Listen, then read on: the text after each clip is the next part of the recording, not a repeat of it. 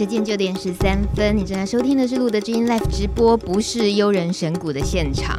我只是想要找一个鼓声来迎接这一位前悠人神鼓的舞者，算是舞者吗？你们的鼓手？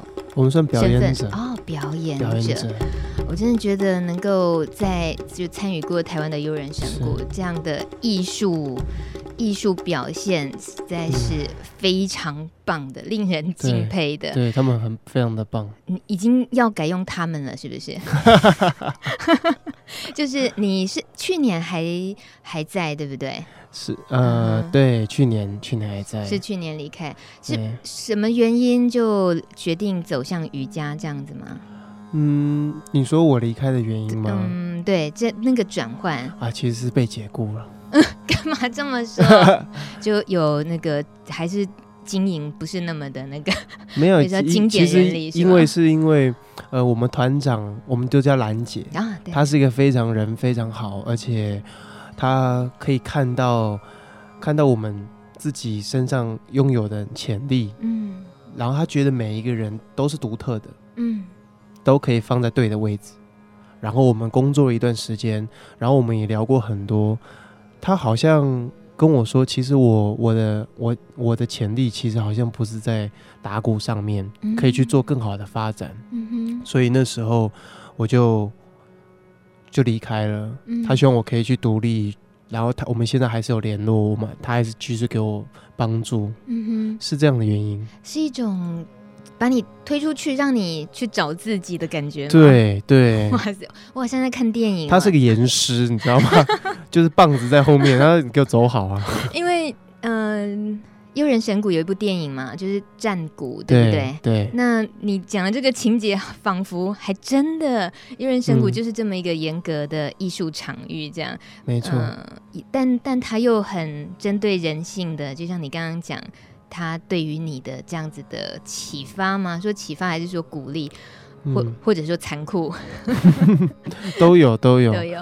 可是呢，你很快的就呃接触了瑜伽吗？还是说之前就曾经跟瑜伽有缘分过？因为在二零一四年的时候，我我会入悠人神谷，是因为他们在台湾呢，还办了一个环走路环岛、啊，对，他们叫做云脚，嗯，然后那时候。是为了新竹的偏乡孩子，嗯，他去帮助他们，然后让这些孩子，还有那时候他们有到呃彰化监狱去教鼓，嗯，教更生人打鼓，然后那时候就有团员，还有偏乡孩子，还有更生人，嗯，就一起走这趟三十九天的旅程，对，很精彩耶！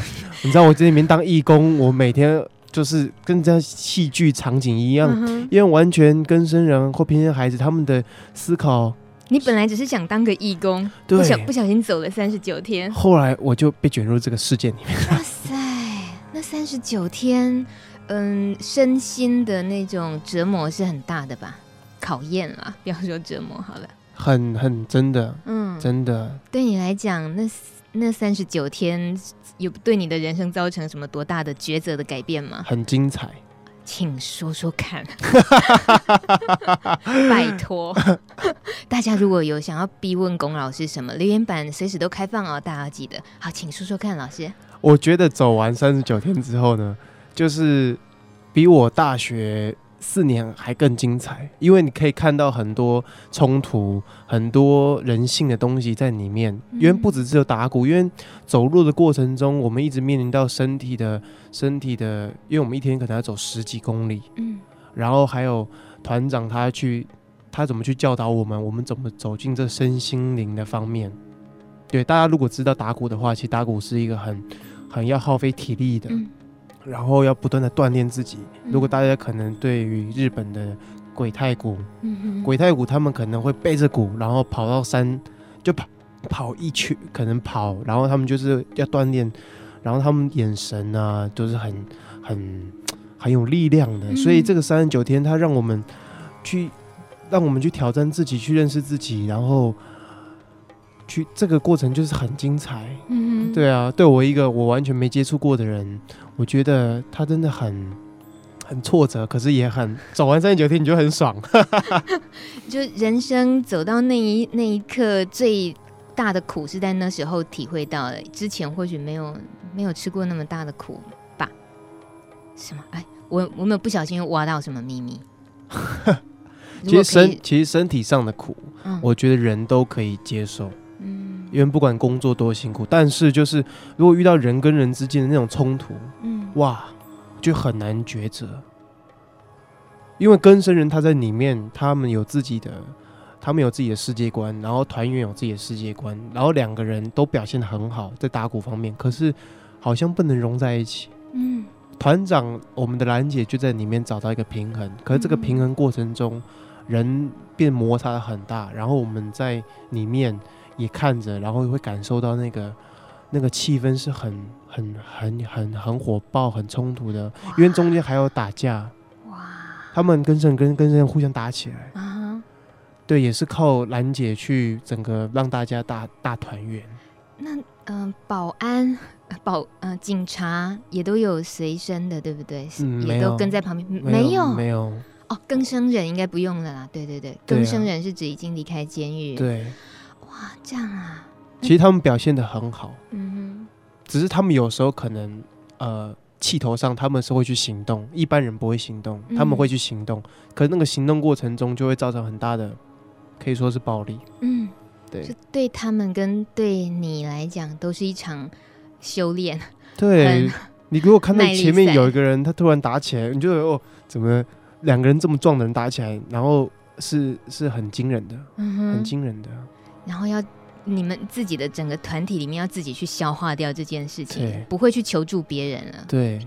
然后路要继续走下去。对。三十九天是限呃限制好的，就是预定好的，还是慢慢走，就走着走着变三十九天？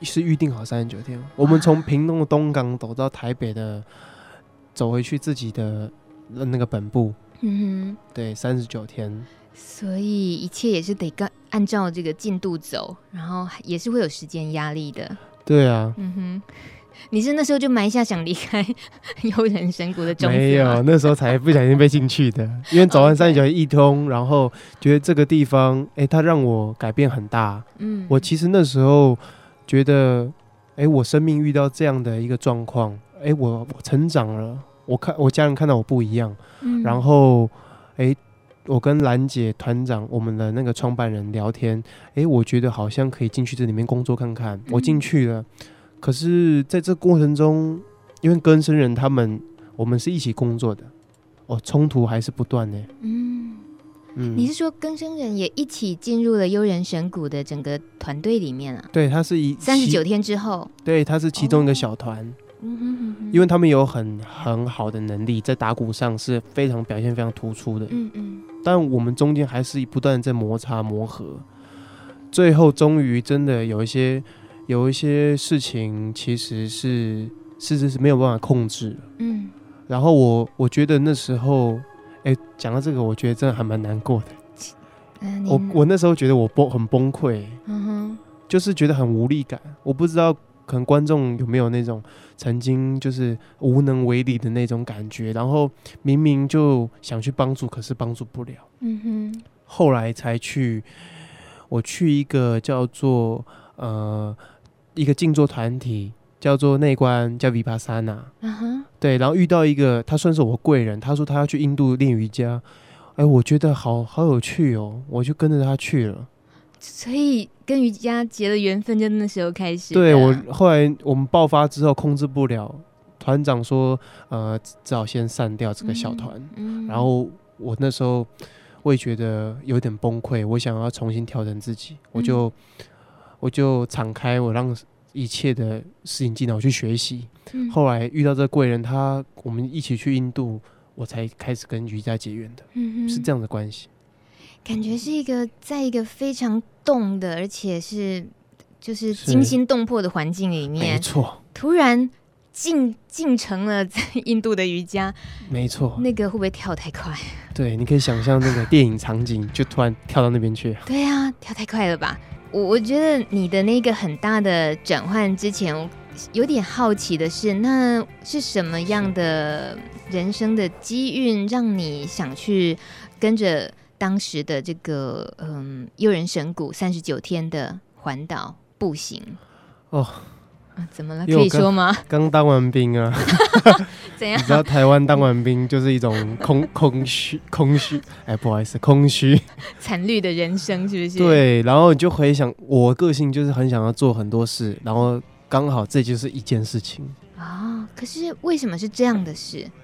我大学的时候，嗯，就是很想做一件事，就走路环岛环台湾。哦，我那时候我去了，嗯，我还遇到八八水灾。很严重，然后家那个其他家长，因为我去陪同学家住，他就说你不要再走了，不要再走了。嗯，然后可是我的个性就是，就你去走了嘛，就继续走下去嘛，继续前进。嗯、然后后来，呃，这趟旅程我觉得，嗯，没做什么，就是一直走路，一直走路，但是就看到了很多，感受很多事情，我变得好像变得很有勇气。嗯。对，我觉得大家可以去。你觉得你当兵？你觉得当兵之前，或就是在走这个路之前的自己是不够有勇气的？走完才知道，哎，可以更多一点。哦，那觉得、啊、觉得以前的没有勇气是指想做什么而一直都不太敢去做吗？还是其实也不不是很认识自己？我觉得不是很认识自己。嗯嗯，然后对这个世界，甚至对台湾都不是很了解。跟家人也很多冲突啊，跟妈妈有很多冲突啊，嗯，然后就不知道为什么冲突一直发生，一直吵啊，然后就想要走出去看看，就走出去看看。嗯，我觉得我自己现在也面临好大的冲突。真的吗？因为刚刚上课的时候觉得是一个很厉害的瑜伽老师在上课，然后现在突然我觉得在跟一个青少年聊天，就是青少年的意思是说，哦，原来也有度过，就是当然嘛，很。青春，可是你现在还也还年轻啊！像是去年二零一五年的一月去开始修瑜伽、修习瑜伽，那个叫什么专业训练，对不对？是算是这样。那是已经就立了决定，想要走当瑜伽老师的这个决定吗？那时候去印度，我我去了两个月。嗯嗯，第一个月呢，我去了他们的修道院，因为他们的修道院，嗯、呃，如果他是需要用一个月时间去拿到那个那个我们说的证照，然后另外一个月呢，我就想要去旅行，嗯，就跟我刚刚讲那个那个贵人，贵人，贵人也在我们这边上课啊，对，对不对？对，建龙老师，对，建龙老师，他现在在纽约，在纽约农场，哦，好，真的很舒服，他每天 po，每天又倒立，对不对？对，每天 po 脸书照片就是星星、月亮、太阳啊，然后在大自然里面做瑜伽。哇你们这些瑜伽人真的是，哎，我们很会过生活。对，那嗯，呃、赶快先把你这个部分，不然我又我又想到岔题去了，不不行不行。你说呃，所以两个月的时间，另外一个月我们去旅行嘛，看看印度人怎么生活，嗯、他们的场景。因为我之前还没去，就人家就说印度很脏，然后很冲突，我就亲眼看到，哎，真的蛮精彩的。哎，你都用“精彩”两个字，就是不带褒与贬，没有褒贬啊，都很精彩啊。但是为什么偏偏是印度文化对于尤其瑜伽或者是追求一些灵性的升华？你看过去像 Beatles 那么伟大的乐团，他们都去过。对，然后贾伯斯他们的人生都一定要有一段去印度。Why？哇，Why？为什么？就好像，就好像。呃，谁说的？年轻的时候如果去过巴黎，那巴黎一辈子都跟着你了。对，这到底是什么魔力？你给我说清楚。好，那我就跟 你们讲个故事。请，像印度恒河，嗯，这是最有代表性的。它是大概非常长，几千公里的河，从喜马拉雅山流下来，然后流到恒河。恒河有另外一个名字叫光之城。光之城，嗯，然后它以前就是有很多很多神话故事在里面，是有很有力量的城市。你去到那边呢，你就看到哇，怎么会有人搬尸体？嗯，尸体真的是尸体，他们的亲人，然后到那个一个火葬的地方，然后他们就会把那个尸体放在，然后他们旁边的亲人朋友就会看着那个尸体，慢慢的，对，这个比较恐怖一点，他慢慢的。呃，这是他们的文化，他们慢慢的变成骨灰，就在眼前火化给你看。对，我亲眼看到，然后你就看到那就，对对对，台湾人对这个文化可能是有点刺激，嗯。但对他们来说，他们希望他们火化之后，他们火化的那个东西，他们把它抛进恒河里面，因为恒河对他们是神圣的，嗯，他抛到里面，然后跟大自然一起，就融全部融在一起。没错，然后下游可能还有还是有人在洗头啊，对，洗菜，你知道啊，都是看照片的，我没去过。洗头、洗菜、洗衣服，小孩在旁边玩，你还会在恒河里面沐浴，然后他们喝水也是直接从那边舀起来喝吗？对他们取水在那边取，哇塞，那这样子的其实是视觉上的冲击。可是你在当你人在当地的时候，嗯对于那个恒河的历史啊渊源，然后它故事的那种故事性的东西，是得自己自己恶补进脑子里，才能够对那些事情有一些平衡的看法吧。你自己本来是不是也是喜欢印度文化的吗？没有。但那样的东西对你来讲是很快就能接受的。呃，我不知道我没接受哎、但是我觉得好好奇，因为没有发生这种事，它对我来说是一个很很大的冲突。嗯我一开始去，呃，可能有一些人会觉得，哎、他可以洗衣服，他要撒骨灰，哇，好可怕哦。嗯但对他们来说，他们好像很自然。然后那条河很大，它大到就是很庞大，它好像可以自然的，他们都这样生活，所以就只好奇，哎、他们跟自然原来这么的在一起。因为你在可能看到羊啊，我还拍一个很很可爱的羊的照片，哼，那牛啊，那个狗啊，他们跟动物都在一起。嗯哼，对啊，你好像你好像那个小观光客，然后带着好多好奇的用那样眼光去看，那所以大致上心情是愉悦的，是很平静的吗？还是其实会被很太多冲击的景象，然后变得很浮躁？印度是一个会让人家冲击的景象。嗯，它它，因为它其实算是很脏的，嗯嗯，很脏。因为你看他们很他们很爱丢垃圾，他们最大的缺点，嗯哼，所以他们很脏。去那边呢，有两两两种人，一种就是他还会再去，嗯哼第二个呢，他觉得印度根本就不值得去，嗯哼，因为实在太脏了。听有人说过，去过印度，你其他地方都觉得超干净。所以如果观众你们想要经验这样的时候，可以去一下。我猜你是前面，你是第一种，对不对？你还会去？还会啊，嗯哎、其实我想说，其实我第一个月去修道院，他们非常干净，因为我去的是乡村，嗯哦，真美哎！他们修道院走出来就是湖边，我们在湖边做瑜伽，嗯然后我曾经看到，就是有两个很很漂亮的女人在，可能在等着日出，他们在湖里面就感受那个湖面。哇，这个也是在练瑜伽的人吗他们应该只是一个、呃？model 外国，哦，因为外国人好喜欢去瑜伽假期。瑜伽假期啊，美丽的乡村、嗯草坪，带孩子去，然后享受瑜伽，享受音乐，嗯就是一个很简单的事情。嗯所以比起我刚刚讲的城市，因为后面一个月在城市，乡村它是非常自然，而且非常真的是舒服愉悦的。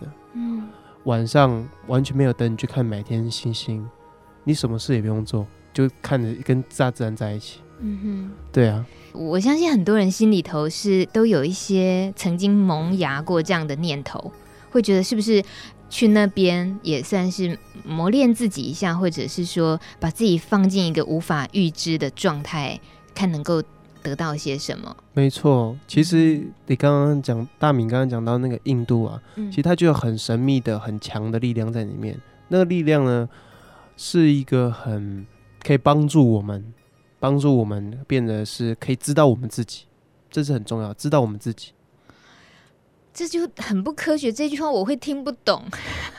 很不科学吗？这那就变得要知道我们自己，然后这我就不懂。好，再讲仔细一点。谢谢，拜托你了。你看，像我们这种年轻，那时候年轻的时候去，嗯心里很乱。嗯哼，印度它可以让我们安静，它可以让我们安定下来，所以我们去练瑜伽。嗯，然后练瑜伽的过程中，在大自然过程中，跟看星星过程中，或者是我们爬山的看日出的过程中，我们的老师就跟我们讲，你要安定下来，你要安静下来。中国不是常讲说定静定静安律得，是你能够定，然后你安下来，嗯你静下来，你就可以得到些什么。所以不管贾博士还是对我而言，还是对很多人将会可能会去印度而言，它都是可以一个让我们安定下来的一个地方。然后当我们安定下来了，不知道啊，安定有个很奇怪的力量，它就可以让我们去走向我们真正要的地方。这样我懂了，就是那个静下来的力量。对对，静下来了，你才会知道，好，准备好了，脚步可以跨出去。对，所以现在不是常常讲慢下来，慢下来，慢下来。啊、对对，哦，哇，给我几分钟消化一下，节目要放空档一下。没有，辛苦观众了，整个大空白。我不晓得大家一边听是不是也觉得应该要，应该要认真想一下，这里有没有静下来过？嗯、呃，我倒是记得我曾经就是很多年前想到要不要练瑜伽的时候，我自己的抉择点，我说我想说，嗯，我应该到底应该去报名参加直排轮还是瑜伽？你看多么的 好好冲突哦。对，可是我真的徘徊在这两件事。然后我的很很熟悉我的一个朋友，他就说：“你你当然是练瑜伽，你那么近的人。”我就说：“啊、嗯，可是我就你如果觉得我已经很近，那我还练瑜伽干嘛？”我会这样想。没错，是是这样吗？但事实上是因为其实我心里是像你说很躁动的。对，对我到现在都是都是啊，所以所以。嗯、呃，反而是内心很躁动的人，然后念头就太多的人，即使表面上看起来沉稳，那根本都是假象。所以真正内心的状况是只有自己最清楚。真的。对，所以是不是需要透过瑜伽，还是说真的要去溜直排轮？应该可以同时学啊。其实当时应该两个都学。所以老师，您在遇到的学生，你现在开始教瑜伽了，也有多久时间？也不久，对不对？快一年，嗯哼，嗯，真的是好好年轻的师资啊！可是你的姿势，你的那个今天像上课的那个姿势，都已经觉得就是已经很到位耶。其实，在瑜伽这个领域里面，瑜伽老师领域是不是也是还都一直在自己都一直在练，一直精进这样？对，他其实跟工作一样，每天都要练啊、哦，即使没有教课，没上，也要练。有人规定吗？没有，自己规定自己。可是，嗯，不练会怎样吗？不练就反正喜欢嘛。啊，对，喜欢啊，跟唱歌一样嘛。唱歌啊，爱喜欢唱歌就跳舞嘛。哎、欸，东博现在健根哈，啊，不是，开玩笑，开玩笑，其实就是属于兴趣类的，把它当成是兴趣，嗯、自己觉得比做也是快乐的事情，而不要。觉得被逼着，我每天一定得要练多久？如果嗯、呃，你有一个东西，你做起来是可以在里面得到很多很多东西，嗯，你又很愉快，我觉得自然而然就会一直去做它了，嗯，然后再把这个做的东西，我对我来说是分享，嗯哼，分享出去，嗯，你已经在做了，有人需要就分享给他。对，就像来录的，帮我们上每嗯、呃，就大概一几个礼拜就会上一次，就会轮到老师一次。对，我们每两个礼拜上一次课。对，就来帮我们上一次课，而且是又是当义工了。我觉得你们很优秀啊！哎呀，怎么这么说呢？优秀在哪里？快说来听听。你今天做的很好啊！哎，我只是第一次上课，你们别这么说。其实我看到其他同学超厉害，真的哦。对啊，就这些，尤其是男生。我以往上课的话，尤其是女生上瑜伽课。整个教室都是女生，都很自然的事情。但我今天实在是太太难得的画面了。欸、可，是可是我很喜欢女生上，嗯，女生呢很特别容易静下来，男生呢就是很有力量，所以他们我们就比较不容易静下来。可是今天也没觉得吵啊？你指的是什么？我觉得那种声啊，怎么啦？怎么啦？就是我看到你觉得做的很好啊，我听不懂。那男生他也没有出声音呢、啊？因为我们我我们在瑜伽过程中都会看到学生他有没有皱眉头，哦、然后他的手会不会紧绷，哦，是不是真正的放松？我们这样对，我们可以看到那个他们身体的姿势，让他们 了解到，不要误会啊，老师在讲了解到你们的身体是不是放松的啊？所以啊常常要看着自己身体。是哎，不对，可是你今天一整堂课都叫我们闭眼睛哎。我们闭眼睛的意思，就是因为我如果我们一直往外看，一直去比较的话，就要越来越努力啊，要越越努力跟别人去比较，然后我们就越有压力。哦、我们眼睛闭起来，我们看不到外面了。嗯、我们只要跟自己比就好了。我们瑜伽就是要跟自己身体去工作。嗯，因为我们不健康，是因为其实我们没有办法常常去看着我们身体。嗯，然后他失眠了，让他失眠吧。如果肚子胃痛，就让他胃痛。可是你也不知道为什么。但是我们学瑜伽的人，就是一直会看着自己的身体，嗯、然后甚至是听身体，它会有一些对话，我们叫对话。嗯，很像音乐一样，或者是你可以想象，比如说肚子痛，它就会有一个征兆；比如说你头痛，就有一个征兆。那头痛怎么办呢？瑜伽里面就有方，你也只有它的方式去。让你头痛比较缓解的姿势吗？的动作？嗯，对。哦，老师说的闭眼睛，我也呃，以往的印象中练瑜伽好像没有像今天上课这么长时间的闭眼睛。可是今天第一次体会到这么长时间的闭眼睛，在做每一个动作的时候，它确实很不同的是，你一定就会把专心注意力放在自己的身体了。对啊，就是每个肌肉啊，然后哪里特别酸啊，哪里过不去啊。然后老加上老师要在旁边一直安抚也好，或者是督促也好，还有提醒，所以我我发现练瑜伽不能这是有原因的。嗯哼，这跟优人神鼓有很大原因。怎么说？不知道观众会不会听得很无聊，但是这个很有趣。嗯，请说，一点都不无聊。我们以前优人神谷，嗯，很累。我们早上六点起床，五点半起床，然后静坐。有时候我们到半夜，我们都要训练。训练什么呢？我们会在大自然里面，然后用一种很特别的方式去训练。你几乎看不到任何旁边的人哦，可是他那种在黑暗里面去跑步，因为我们会跑步，不断的奔跑。哇，那天我还记得那天是烂泥巴，然后我们在里面大概十十左十个人左右去奔跑。就是很是非常黑暗里面，对，黑暗里面，嗯哼，因为我这个训练方式就是我们以前团长他在纽约，他的老师是二十世纪的剧场大师，叫葛塔夫斯基，嗯，然后他们在一个道场，在一个山上的农场里面训练，他们也都在黑暗里面，而且他们还用半夜的时间，因为这种时间让人家很累。那很累的过程，你用身体训练，它可以激发人很大的潜力跟、嗯、跟爆发力。因为我们表演者在台面上，在舞台上，你需要比更更更张开，肌肉要更强壮，或者是更展现出来。嗯，所以这个方式，这个黑暗里面的方式，是我从那时候。就种在心里面，对，种在心里面，再给大家分享一下，真好。大家一定觉得听起来，哎、欸，在另外一个世界，对，没错。不会，因为真正参与了，就会知道原来有那个差别。其实今天在一边上老师的瑜伽课的时候，呃，我我已经想到今天在节目里面。其实如果没有今天跟着先跟老师上过瑜伽课的话，我想我可能今天跟老师聊的又不太一样，那就是真正我们自己去体会。所以如果说听众现在听着这一集录的知音，但是你从来没有练过瑜伽，或者是你抗拒瑜伽，那听这一集可能会有点像听一些情境的描述而已。那你们可以当很可惜旅行听，当旅行听。对，旅行，因为我觉得瑜伽跟旅行好有关系哦。什么意思？跟大自然。啊、uh-huh, 什么意思？我觉得台湾的蓝雨非常的漂亮。嗯。然后我在在七天去蓝雨的过程中，也做了瑜伽，嗯、然后也跟当地的达悟族互动，也吃他们的飞鱼，因为六月是他们的飞鱼季。对。我觉得旅行的感觉很像瑜伽，uh-huh. 就很慢。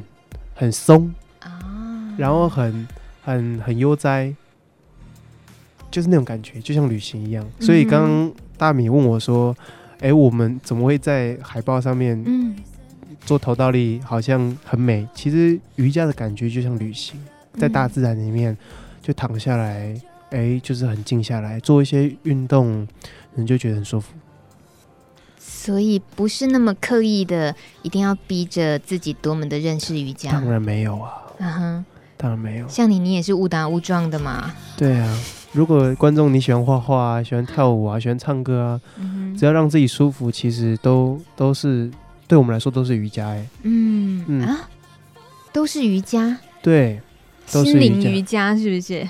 可以这样讲。你好有慧根哦。嗯，可是。多少都还是要有一些勉强自己的部分，就是那个叫鞭策自己。那否则，像老师，你每天都让自己一定有那样子的练习，多少量的练习，然后定了怎么样的标准，还有教学生，你也会有你的要求。这些都不是只是一些享受的过程啊，呃，觉得就是一个兴趣，顺着自己走就好了，这样子。嗯嗯，是不是还是？嗯，很大部分的要有一些吃苦的过程，才是能够进步的。工作都有嘛？哦，哎、欸，你整个人就很松哎、欸，就是工作都有，已经很豁达了耶，好不像这个年纪的人，是不是练瑜伽那个灵魂都老的比较快？哎、欸，好，不好回答。我们听这首，听这首歌曲是 Allie X 加拿大女歌手 Catch。声音很甜美哦，可是呢，他这个创作歌手，他喜欢走那种很古怪的曲调，很混搭的。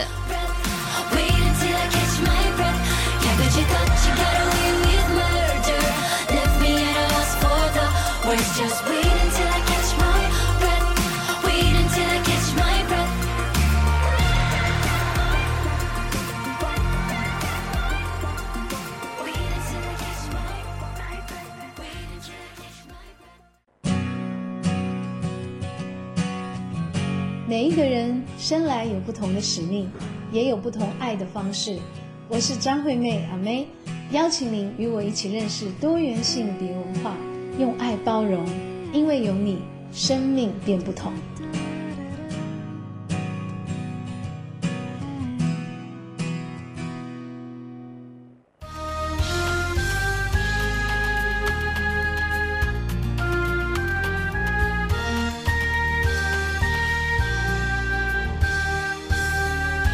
时间九点五十一分，你正在收听的是 Plus Radio 帕斯提电台，礼拜日晚上九点到十点的路德之音 Live 直播，我是大米，还有今天是龚老师，龚老师的这个龚，光是这个姓就好特别，然后他的名字。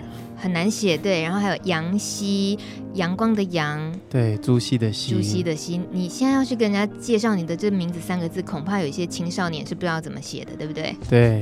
那你都怎么介绍？你要怎么说你的名字怎么写？那大家叫太阳。那 姓呢？姓算的啦，没关系啦。天哪，这么挫折啊！熹，因为你光是熹讲朱熹的熹，可能也很很多人不知道。我知道说喜字下面四点。对。哇，这整个人对自己的名字超级灰心的感觉，但是好特别，其实是容易让人家记得的啦。虽然说难写。嗯。那老师，其实我们今天的，尤其像海报里面提到舒适圈哦，可是刚刚这样聊一聊，说你从悠人神谷，然后到瑜伽教学，其实从悠人神谷那一段。我们会以为可能像一般人在一个工作场域久了，那就会习惯了，习惯成自然，然后大概也没有想要去多突破自己，找方法什么的，嗯、就只是习惯在那个状况里面。所以我们说舒适圈大概的样子。可是以你悠人神谷已经不算舒适了，嗯、对，他的确已经不算是舒适圈了。但呃，所谓的。跨出去的感觉，其实还是不管是不是真正舒适圈，你还是有都给了自己很很大的机会，然后带着勇气，就是还是很愿意跨出去的。不管不管原本的环境里面是什么样状态嘛，我觉得自己还蛮幸运的，就是嗯，优人神鼓它不算舒适圈，但是它它它能够给你很多的很多的养分，那个养分是。哦，你会变得很很很充实，嗯，很充实。所以那个充实里面有很多很痛苦的东西，但是有很多很快乐的东西。所以我现在教瑜伽，其实都希望教学生好好的，呃，放松啊，然后慢下来啊。我就不想要有太多给学生太多很很强度太强的。态度太强的，一直去让自己身体很大负荷的东西。因为我很多学生都是上班很久啦，一天可能只睡三四小时啊，他们很需要舒压。哦，舒压很重要。嗯，观众你一定要舒压。可是，在瑜伽的动作里面，如果去达到了某个姿势的这个标准的话，不会有更好的效果吗？会哦，会，但是一开始一定要是让自己舒服的。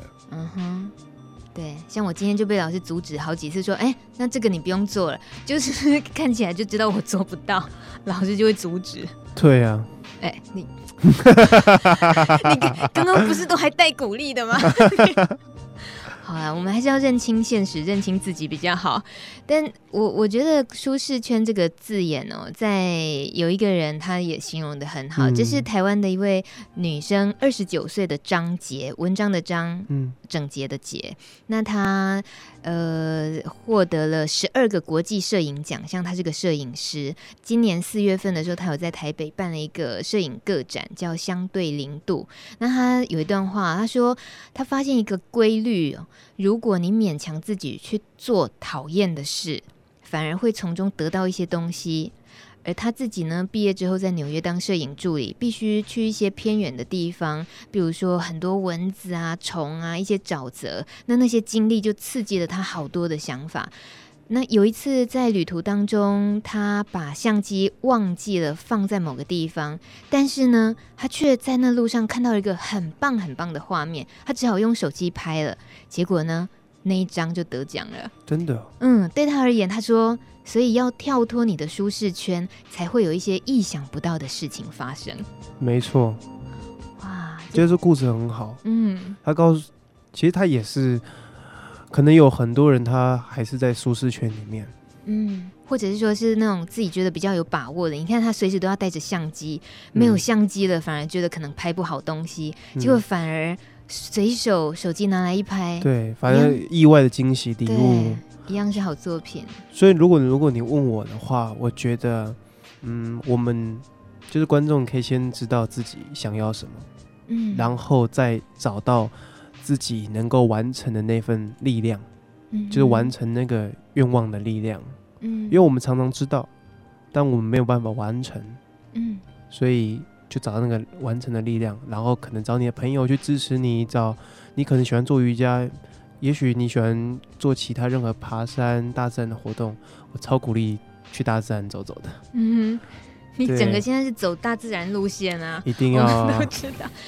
嗯，可是这就是你自己最喜欢、最想做的事情了吗？现在瑜伽，我觉得现在每个当下，就是人生每个阶段都有他该做的事情。我觉得我这个阶段就是要去瑜伽，嗯、然后把它练得很好，然后把这份工作继续的去做得更好。嗯嗯，在当下，对对，就是认真的活在当下。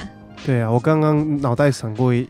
一件事情 就是，其实我做瑜伽工作是有很大部分是因为我妈妈。Why？我妈妈因为我是单亲家庭，嗯，然后我妈妈很小就把我养到现在。嗯，通常是这样啊，从很小养啊。对，可是她那时候她是有被家暴的，然后她的她那时候是没有家的，她是靠自己的力量，然后去做晚班，她是说上晚班，所以我早上上课，她在睡觉，我晚上。呃，放学他已经去上班，嗯，我们没有什么互动。他的身体不太好，所以我一直很注重健康。我练瑜伽，然后我都其实最想回馈的是我我我我家人。嗯哼，怎么回馈？练瑜伽，练瑜伽，然后你把你的声音啊，把你的、呃、身体身体啊，更更眼神啊，整个更有生命力，然后很中气。他跟你聊天，或者是你们现在听我声音，觉得很很。我以前性感，很性感，不适合用在这里，是不是？我觉得不错不错。所以我有点感动哎，鸡皮疙瘩都起来了。全部给妈妈，真的，就是家人感觉得到你的这些改变的。对，像蓝雨以后就是大家去蓝雨做瑜伽。嗯、如果我现在以后去，就是反正就是给他健康。嗯，我觉得这健康这东西是，我觉得。呃，我看到很多人都表现很优秀，然后能力都很强，但是对身体好像越年纪越大越越衰弱。嗯，可是我有看过年纪越大，其实他还是保持得很好。嗯，那只是看习惯你选择的问题。嗯，所以我愿意把我选择很健康，我可以过得很另另外一种生活方式，然后给我家人，让他们知道这样是可以的。谢谢龚老师跟我们这我自己的自己的故事，爆了一个这么感人的料。真的回归到那个目的是在自己身上的时候，就骗不了人。其实还是要从自己开始，对，从为自己为家人，对啊，对那个力量才是最最有根基的。最大的，没错。谢谢你，为路德的朋友们常常带我们上这么棒的瑜伽课。对啊，也希望你们大家可以越来越快乐。有，可以去，啊对啊，可以去去走走啊。好，我们会学你走到哪倒立到哪。谢谢老师。好，呃，今天已经九点五十九分，我们听到这首大家都很爱的歌，Beyonce 的《Hello 光环》。这首歌特别要说，是因为 Beyonce 最近呢，在美国领了一个时尚奥斯卡之称的奖，叫 CFDA，是美国时尚设计师协会大奖。那他领奖的时候呢，他就穿着了呃向 Michael Jackson 致敬的一套全身黑的，还有一个大圆帽，酷毙帅毙了的一套礼服。那么他在呃。颁奖的这个致辞的时候，他也提到了，他说：“灵魂是没有颜色、没有形状、没有固定形式的，而你拥有改变观念的力量，去启发、去赋权给别人，并且去拥抱障碍和看见真正的美。”大家加油！那一天，他穿着一身闪亮西装，向 Michael Jackson 致敬。那我们听到这首歌，其实也是他。曾经在 Michael 去世之后，他在演唱会上为了悼念 Michael Jackson 而唱的，也感动了无数的人。那我刚刚听到了龚老师提到了，聊到了妈妈对他的这么重要的身份，嗯、我也觉得这首歌也也献献给龚老师的妈妈。谢谢，谢谢龚老师，谢谢，谢谢大家。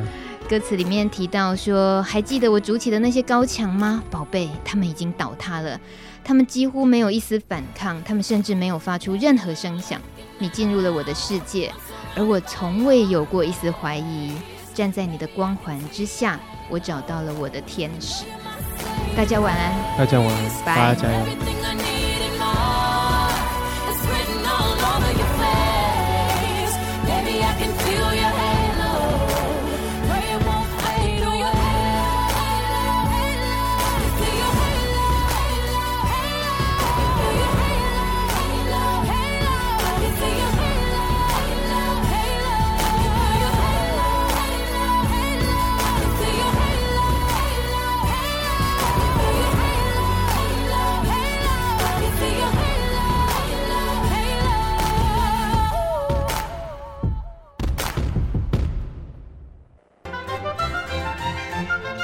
节目由路德协会制作，中华电信协助播出。